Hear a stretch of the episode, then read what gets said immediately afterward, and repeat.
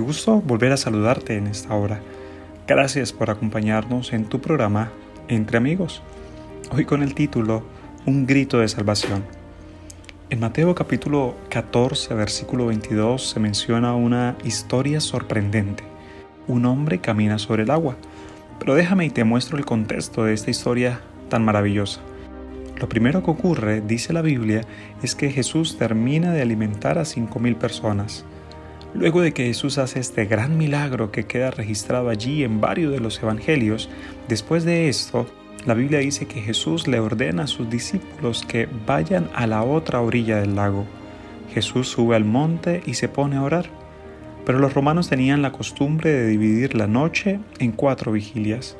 Y la Biblia menciona que a eso de la cuarta vigilia, el Señor Jesús se les aparece a ellos. Cuando Jesús se les aparece entre las 3 y las 6 de la mañana, ellos gritan, los discípulos, en la embarcación con fieros vientos al ver que Jesús caminaba y lo confunden con un fantasma. En ese momento los discípulos dicen, un fantasma, viene un fantasma. Pero en el versículo 27 Jesús les dice, no temáis, soy yo. Pedro, uno de sus discípulos, le grita y le dice, Señor, si eres tú, manda que yo vaya a ti sobre las aguas. Y Jesús le dice simplemente, ven. En ese momento la Biblia menciona que este hombre llamado Pedro descendió de la embarcación en la mitad del mar con un viento furioso a sus espaldas.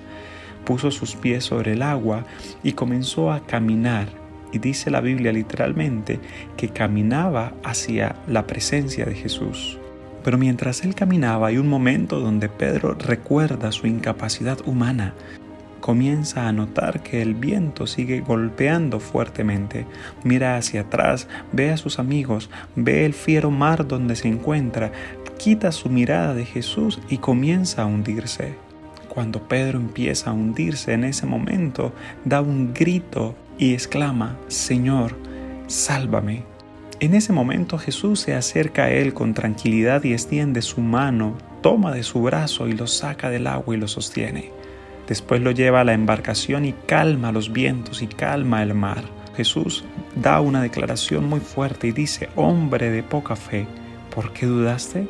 Y al estar en la embarcación finalmente, todos los discípulos al ver cómo se calmó el mar y ver el poder del Hijo de Dios, dicen al unísono, verdaderamente eres el Hijo de Dios. ¿Qué podemos aprender con esta historia tan sorprendente?